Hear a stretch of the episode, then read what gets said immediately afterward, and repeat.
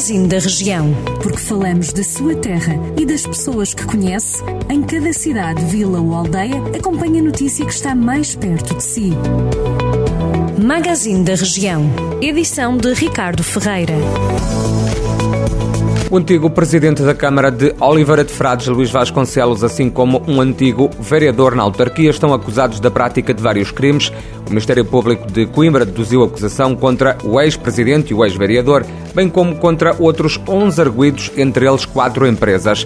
Luís Vasconcelos está acusado de 20 crimes de prevaricação, 9 de participação económica em negócio e 15 de falsificação agravada. Os factos decorreram durante os mandatos entre 2013 e 2017.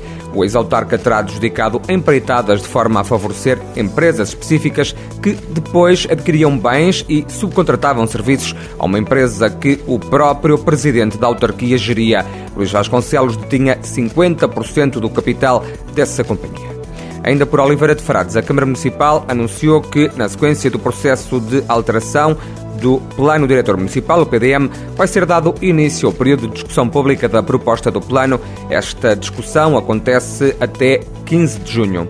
Em Mangualda, a Câmara Municipal vai dinamizar em maio o mês da família com uma série de atividades, incluindo um concurso e workshops. A autarquia vai organizar o concurso O Papel dos Filhos na Família, destinado a todos os residentes no Conselho com idade igual ou superior a 15 anos, com a intenção de promover a cidadania e igualdade de género numa atividade de interesse pedagógico e literário, sendo que os trabalhos têm que ser originais nas áreas de prosa e poesia, escritos em português promover a parentalidade positiva, valorizar a importância da família na sociedade, estreitar laços afetivos, fomentar e consolidar hábitos de escrita e leitura e promover a criatividade e a imaginação são os objetivos deste concurso, onde a criatividade e a inovação, a qualidade literária e a coerência e coesão do texto vão estar em análise, é o que explica o município de Mangualde em comunicado.